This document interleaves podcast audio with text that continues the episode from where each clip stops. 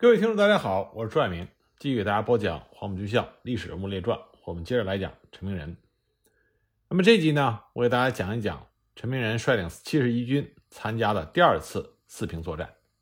一九四六年四月二日之后，熊式辉命令梁华胜前进指挥新一军七十一军由开远、沈阳法库向四平进攻。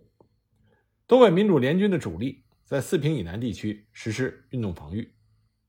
四月七日，新一军新三十八师在兴隆泉、柳条沟一线就钻进了新四军三师八旅、十旅、独立旅和山东第一师的伏击圈，损失了八百多人。这就是兴隆泉战斗。同样在四月七日这一天，新一军的五十师在进攻长阳堡的时候，也遭到了新四军三师十九团的猛烈反击，一天之内伤亡了四百多人。新一军在昌图县以北进攻无望，所以梁华胜要求东北行员增援。被熊式辉撤换的郑洞国担任前进指挥。郑洞国四月十日到了开原县的前进指挥所，请求调来了五十二军幺九五师，把前进指挥所由昌图推进到了双庙子。他进行了以下的部署：新一军继续沿着中长铁路进攻四平。陈明仁的七十一军欠八十八师。进攻八面城和老四平，五十二军幺九五师作为预备队，在新一军和七十一军之间前进，随时准备策应这两个军。四月十五日，陈明仁的七十一军在四平外围吃了一个大亏，这就是金山堡战斗，也叫做大洼战斗。金山堡位于昌图西北部，四平八面城以西，这一带村落密布。沟渠纵横，树林茂密，十分有利于东北民主联军部队隐蔽和出击。林彪对金山堡地区进行了实地勘察之后，四月十四日，命令一师梁兴初部进至金山堡东萝卜沟五间房地区，七纵五十五团、五十七团、五十八团进至金山堡北上下孤店地区，十旅刘振部进至双山地区。八旅张天云部进至到金山堡以西达子窝棚、小窝棚地区，独立旅三团在完成了阻击任务之后，进至到何家窝棚地区。那么林彪就部署了一个长十五到二十华里、宽八到十华里的坚地区。山东二师罗华生部转移到四平南莲花炮地区，阻击新一军三十八师北进和可能对七十一军八十七师的增援，并且与七旅彭明志部。配合牵制四平正面之敌。十五日拂晓前，部队全部进入阵地，处于战备状态。东总决定，一旦国军进入到伏击圈，七纵的三个团由大洼南上下孤店，沿着公路从正面向五家的出击，而后进攻金山堡，以一部分的兵力向金山堡以东张家窝棚进攻。一师由萝卜沟西进攻秦家窝棚、可里窝棚。而后向金山堡以南迂回，由侧后插入纵深，完成分割任务。八旅由达子窝棚向金山堡进攻，各部都把矛头指向金山堡。梁毕业曾经回忆林彪在作战之前最后时刻所进行的调整。他说：“原定是一团和二团并肩突破，可是快打响了，林彪说不行，重新调整，两个团摆在一起梯次配位，前边摆一个营，后边摆两个营。”在后边还是前边突破一段，后边接着上去攻击。每支部队都是生力军，这样很快就可以突破国军的防线。四月十五日下午三时许，国军兵力分三路进入到东北民主联军的包围圈，开始和各路的围歼部队接触。当国军八十七师全部进入到包围圈之后，东北抗日联军独立旅三团和十旅七十团趁其立足未稳。迅速地插向敌后，占领了团山的高地，截断了八十七师的退路以及他与九十一师的联系，使其成为瓮中之鳖。八十七师各路部队在东北民主联军猛烈的火力威胁下，整师人马龟缩在以金山堡为中心的张家窝棚、前后达子等十几个村庄里，形成了突围出不去、求援路又被截，只有挨打送命的败局。国军师长黄岩。在金山堡胡岗秦家摆成了指挥部，妄图垂死挣扎。四月十五日下午十七时，东北民主联军各路攻坚部队在东总统一号令下，向国军八十七师发起了总攻。七纵以五十五团、五十八团分两路，向五家子张家窝棚进攻。一是以一团在右，二团在左，并肩向秦家窝棚南北地段实施了突击。进攻中，正面以两个营的兵力实施突击，主力于两侧向敌人后方迂回。由于迂回和突击部队在战斗动作上能够协调一致，因此迅速攻占了秦家窝棚，歼灭了守军。而后又以原战斗队形继续向可怜窝棚展开了进攻，国军被压缩在几个村落里，虽然挣扎着抵抗，但是东北抗日联军一团、二团突入可怜窝棚之后，与国军展开了逐院的争夺战，经过一个小时的激战，将守军歼灭。金山堡以北张家窝棚、四合屯、五家子等村落也同时被七纵占领，而后东北抗日联军一师。按照原指令方向进攻，穿插分割国军，向纵深扩大战果。一二团再次并肩突至金山堡南端公路两侧，贯穿了国军全部的纵深，将国军分割为两北两段。一团集中力量沿着公路向北发展，从侧背向金山堡突击。三营八连以快速的动作突进到村内，而二团则集中力量向公路以南进行分割包围。独立旅三团从团山子向金山堡国军迂回攻击，十旅也从东南双山地区向国军发起了猛烈进攻，逼迫着国军向金山堡中心地带靠拢。八旅在达子窝棚以北和国军激战之后，推进到了金山堡。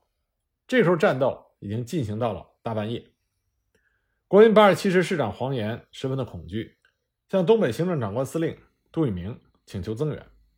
杜聿明回电指示，坚持到天明，同时电告南京，派飞机增援。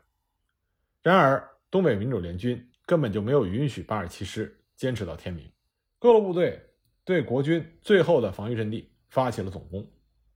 在东北民主联军猛烈的攻击下，国军动摇，东北抗日联军紧追不放，在金山堡东南的洼地对国军展开了围歼，国军纷纷缴械投降。四月十六日黎明之前，国军八十七师师长黄岩率领的残部沿着公路南逃。东北民主联军以一部进行追击，又歼灭了国军一部分。东北民主联军一师在莲花炮地区顽强的阻击北犯之敌，割断了国军三十八师对八十七师的增援。战斗于四月十六日六时胜利结束，击毙国军八十七师副师长以下官兵两千四百六十九名。俘虏两千多名，缴获汽车三十多辆和大批的武器弹药。金山堡战斗揭开了第二次四平保卫战的序幕。同时，金山堡战斗也是陈明仁率领的七十一军在东北战场上第一次比较大的损失，但这绝不是最后一次。那么，兴隆泉战斗和金山板战斗，东北民主联军取得胜利，这极大鼓舞了东北民主联军的士气。也增强了东北民主联军守住四平的信心。可是国军这边，经过了这两次战斗之后，对东北民主联军的实力重新进行了评估，因此新一军和七十一军完全靠拢，逼近四平，这就使得东北民主联军没有了在运动中歼敌的机会，只好把主力转移到了四平以北，作为机动力量。交战双方就进入到。以阵地战为主的城市攻防阶段，这种形势对于东北民主联军来说是不利的。四月十七日，正式开始了四平保卫战。四月十八日，国军新一军向四平西南和南郊的海丰屯、博罗林子、南北压炮湖、西北郊的三道林子等阵地发起了猛烈的进攻。东北民主联军在四平只能打阵地防御战。没办法发挥运动战的优势。刚开始，国军也没有想到东北民主联军会坚守四平，所以逐次的添加兵力进攻，进攻效率并没有达到最高。四月二十日，国防部长白崇禧抵达了四平前线，他观看了战场局势，明白东北民主联军是想坚守，所以就集中了各方向的部队，迂回围攻四平。四月二十四日，新一军新三十八师加强了炮兵火力，东北民主联军的阵地上一天落下了三千多发大口径的炮弹。在这种严峻的局势下，中共中央并没有放弃坚守四平的决心。四月二十八日，中共中央发电报，要求把四平变成马德里。五月一日，中共中央电视林彪，电文中称，蒋介石已经拒绝了马歇尔、民盟和我党三方面同意的停战方案，坚持要打到长春，因此我们必须在四平、本溪两处坚持奋战，将两处的顽军打得精疲力竭，消耗其兵力，挫折其锐气。那时便可能求得有利于我方的和平。历届清敌，每战必须集结全力打第一点，以期必胜。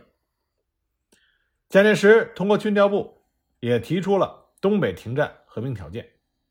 他的条件是哈尔滨共管，长春、沈阳归国府。杜聿明认为，先解决了本溪，才能够全力北攻四平，所以他命令新到的六十军接替五十二军。守护锦州到鞍山、海城的交通线，集中了新六军、七十一军八二八师等五个师的兵力，在一九四六年四月二十八日第三次进攻本溪，并且占领了本溪。随即，他命令五十二军作为预备队调四平前线，新六军北上，而陈明仁的七十一军也整补完毕。随着战役形势的发展，林彪判断杜聿明有可能把新六军。从本溪的前线调来，暂时放弃对南满的进攻，所以决定把三纵从南满调到开原、昌图侧翼，阻击新六军北上。参加解放长春的杨国夫的第七师开赴公主岭、四平，在北满大后方剿匪的三五九旅开四平，万一七纵守塔子山，山东七师和新四军七旅守三道林子北山，山东一师二师。和新四军三师其他部队在四平以西对付陈明仁的七十一军。五月十五日，国军分为左、中、右三路发起了总攻。右路是新六军军长廖耀湘指挥新六军十四师、二十二师和七十一军八二八师、五十二军幺九五师，向着四平以东进攻。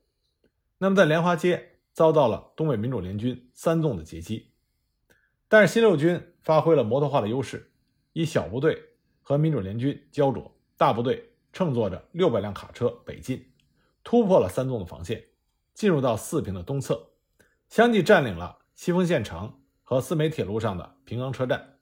随后西进，在五月十七日十八时占领了哈佛车站、火石岭，从而与中路的五十师联手猛攻四平的制高点，海拔四百米的塔子山。廖耀湘。率领了精锐新六军向东迂回攻击四平，六十五团在威远堡打垮了东北民主联军三纵的主力，连连攻破阻挡的守军，占领了重要的高地塔子山。中路是新一军三个师正面攻击，但是仅有五十师在进攻二五八高地的时候有所进展。陈明仁的七十一军八十七师、九十一师两师是作为左路向四平以西攻击，威胁侧翼。不过数次进攻均无进展。六十军的幺八二师担任四平以南的护路任务，在整个的进攻中，以廖耀湘的新六军进攻最为得力，也是进展最大。五月十七日，发觉态势不利的林彪向党中央发电，要求全线撤退，并且下令塔子山尽可能的再支持一天。当天晚上，林彪得知哈佛车站失守之后，下令。塔子山的守军最少明天再顶半天，不惜一切牺牲。同时，林彪已经开始草拟发给全军指战员的关于四平撤退的通令。林彪果断决定，山东七师于三道林子北山，新四军七旅于四平东南高地掩护东北民主联军全线撤退。五月十八日，迟迟得不到毛泽东撤军指令的林彪，向党中央再发电报，电文中称。敌本日以飞机、大炮、坦克掩护步兵猛攻，城东北主要阵地失守，无法挽回。守城部队处于被敌切断的威胁下，现正进行退出战斗。林彪相当于是发出了电报，没有得到命令的情况下，自行下令撤军。不过第二天，毛泽东补发了同意撤退的电报。就这样，东北民主联军在五月十八日晚撤出了四平前线阵地。五月十九日，国军进入到四平市区。经过三十二个日夜的四平保卫战结束。根据中共方面的统计数据，四平保卫战历时三十一天，歼灭了国军一万七千多人，其中新一军损失六千多人，七十一军八十七师大部被歼。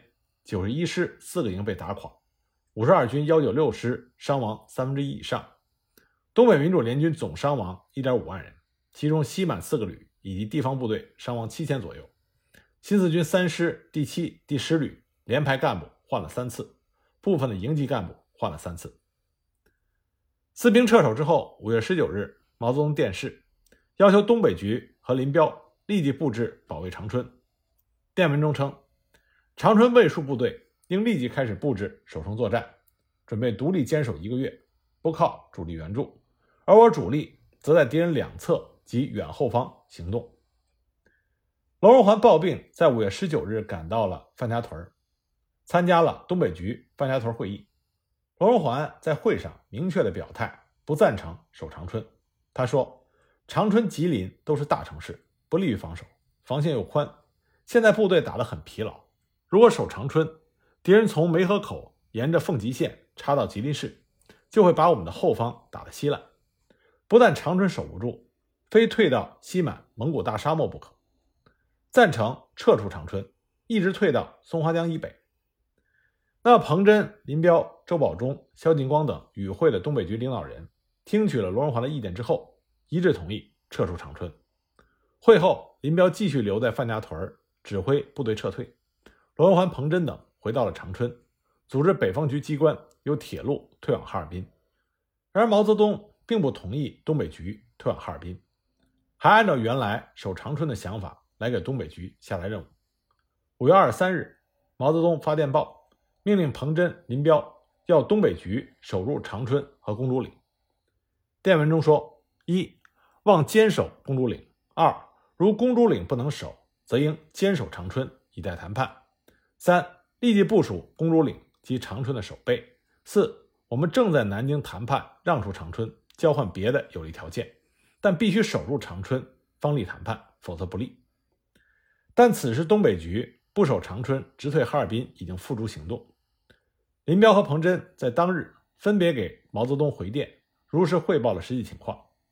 电文中，林彪称，我军自四平防线撤出之后。连日一面抗击敌人，一面进行转移。白天受敌机的轰炸，行军多在夜间，部队极其疲惫，被敌人切断掉队甚多。目前无法组织兵力进行战斗，已令各部如遇敌时，则向敌进路的侧面转移，避免单独决战。现具体敌情及各部的具体情况均无法得知，我电台正在转移中。而彭真在回电中称，长春方面。幅员广大，周围地势平坦，我兵力不足，不可能固守。为避免被迫作战，我们决定撤出长春。我们昨夜退出，现已抵哈尔滨。林仍率主力在前线指挥。那在国军的决策层，在东北视察的参谋总长白崇禧代表蒋介石的意见提出，只要打下四平，与共产党的谈判就有了面子，不必再北进长春。而杜聿明坚持要打长春。认为夺取四平之后，如果不乘势前进，必将前功尽弃。因为共军的扩充非常迅速，国军却不能够尽量的补充。现在停战是对共军有利。还认为攻占长春等地有把握。最终，杜聿明劝说白崇禧同意了按照原计划继续打下去，而白崇禧本人则飞往南京向蒋介石请示。东北民主联军在撤退中大量出现了逃兵。其中还出现了作战科长王继芳携带大批文件投奔国军，向国军泄露了东北抗日联军的实际情况，这就使得杜聿明一改以往谨慎用兵的做法，下决心调动其精锐部队，以机械化为先导，分兵狂追北撤的东北民主联军，甚至企图将民主联军截留在松花江南岸加以歼灭。右路国军五十二军一部在五月二十一日占领了辽源市。同一天呢，国军也占领了公主岭。五月二十二日，占领了范家屯五月二十三日，占领了长春、海龙、德惠、农安。此后又沿着长吉铁路占领了九台、永吉。八二八师一部沿着松花江直扑小丰满发电站，一举占领了长春、吉林以下七十多个城镇。当时东北民主联军撤退的局势非常的严峻。罗荣桓回忆说：“从长春撤退到哈尔滨的时候，思想非常混乱，全军手足无措，无政府、无纪律的现象非常严重，个人搞个人的。”个人抓个人的，有些同志把新招编来的伪满军队和新缴获来的武器看成是自己的，不去充实和补充主力。这样的部队虽然有武器，但是很不巩固。敌人一进攻，散的散，叛变的叛变，给我们造成了很大的困难。黄克诚五月二十四日在给党中央致电的时候报告，电文中称：“从我所了解的东北部队部分情况及地方情况。”和我对今后作战意见略报如下：一，从三月下旬国民党进攻起到长春撤退，我军除南满外，总伤亡一点五万人，仅西满四个旅及一部分地方部队伤亡就达到了七千人左右。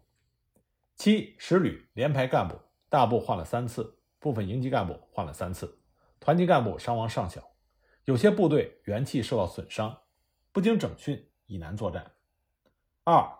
部队从四平撤退尚有计划，长春撤退则已有些混乱。西满四个旅，一个旅到北满，一个旅到东满，两个旅到西满，其他各部情况不明，部队非常的疲劳。有些战士撤退的时候走不动，不愿跟着走。干部因为长期支持，都显得非常倦怠。三干部中一般情绪不高，特别是营以下的干部，一般有很大的厌战情绪，上狱后不愿归队。比较好的则要求到地方工作，坏的很多逃跑做生意做手工，有些干部则装病到后方。这些现象是抗战八年所未有，主要是由于后方工作太差。但干部在长春撤退前逃跑尚少，在战场上一般均积极勇敢。四地方工作在西满只有法库、康平、昌图、通辽这几县比较普遍的有初步基础，其他各县。除县城之外，乡村中有些则有了点工作，有些则完全没有工作。土匪问题尚未解决。长、哈、齐占领之后，西满散匪达五万以上，近剿很难消灭，因为集中兵力在四平，也没有较多的部队近剿。地方武装有部分尚不巩固，地方工作进展缓慢，是由于时间短、干部少、土匪多，以及干部恋着城市，不愿意下乡。工作作风也有毛病，分配土地的农民情绪很高，但是提的较迟，一时间难以普遍的开展，故从西满说，我们尚无广泛的有组织的群众基础。五，整个军队和地方干部，除了一部先进者外，一般渴望和平而厌战。从承德来的干部几乎没有愿意在乡村工作者，都要求到长春、哈尔滨去。军队干部则很多要求休养。做后方工作，做地方工作，一般战士的艰苦精神，比之内战和抗战时代都差了很多。在目前的情况下，我们的作战方针不能死守城市，应以消灭敌人为主，应避免被动的守城战，采取主动的歼敌。而目前争取一个时间来整理部队，恢复疲劳，提高士气，剿清土匪，发动乡村群众为最有利。待敌人分散后作战。即使失掉一些城市，这样做也比较稳妥。从黄克诚的这段电文，我们可以看到几个当时的普遍现象。抗战胜利之后，全国的军民实际上是厌战、渴望和平。这不仅仅是在国民党的国统区国军部队，在共产党的军队和共产党统治的地区也是同样的情况。国共内战爆发之初，如何正确的理解作战的意义？保证部队旺盛的士气，这是国共双方共同的问题。那么，中国共产党在军队政治思想工作中的优势就显现出来了。中国共产党的军事将领和政工将领，他们首先做到的就是政治问题，发现问题。这在黄克诚的这篇电文中得到了充分的体现。从黄克诚的这篇电文中，我们看到他对于部队中的这些问题，并没有讳言，也没有对于向党中央汇报这些问题有任何的顾虑。这也是当时中国共产党对国民党的优势所在。上级下级之间可以做到客观公正的反映问题、发现问题，这样才能进而的去解决问题。正是有这样的组织气氛和组织氛围，才使得中国共产党保持了旺大的生命力和活力，最终战胜了国民党，建立了新中国。五月二十六日，东北局。向党中央汇报了民主联军的情况，并且请示今后的作战方针。电文中称，东北我军经长期的苦战，主力甚为疲惫。敌已占四平至长春县及郑家屯、西安至海龙县，我西满、北满甚为空虚。同时，东西北满的土匪尚未剿清，现今又乘虚而起，现敌人向我军前进，我甚难做有力的抵抗。今后的作战方针，请中央指示。五月二十七日，毛泽东复电东北局，电文称：目前军事方针，除以一部与敌保持接触，及扰乱及破落外，主力应不怕丧失地方，脱离并远离敌人，争取时间休整补充。外交方针已告诉恩来，我方让步至长春，双方不驻兵为止。此外，一概不能再让。没讲要打，由他们打去；要占地，让他们占去。我方绝不承认他们的打与占为合法。总之，东北是未了之局，我党必须准备长期的斗争，最后总是要胜利。五月二十九日，林彪在给吉辽军区领导人周、林、陈并曹的电报中说：“你们炮兵团的直属队及一门榴弹炮共五百多人，其中大部分为革命的韩国人，另有十余日本人。”因没有接到你们撤退的命令，在吉林附近被敌人的机械化步兵追上，全部被俘。此为我军进入东北唯一的被歼的事实。五月三十日，林彪致电东北局指出，我在吉林附近渡江部队被敌人的机械化部队切断，有四个团没有渡江过来。该四部无电台、无地图、无群众的引路报信，并在土匪的扰乱下将遇到很多的困难。而且渡江之诸部队建制也不完全，逃亡和疲惫的现象极为严重。五月三十一日，黄克诚在给党中央发电汇报电文中称：“毛主席，东北的情况很混乱，很难阻止敌人占据齐齐哈尔和哈尔滨。假使退出哈齐能够取得和平停战，则坚决退出，求得停战，来整理内部，以求再起。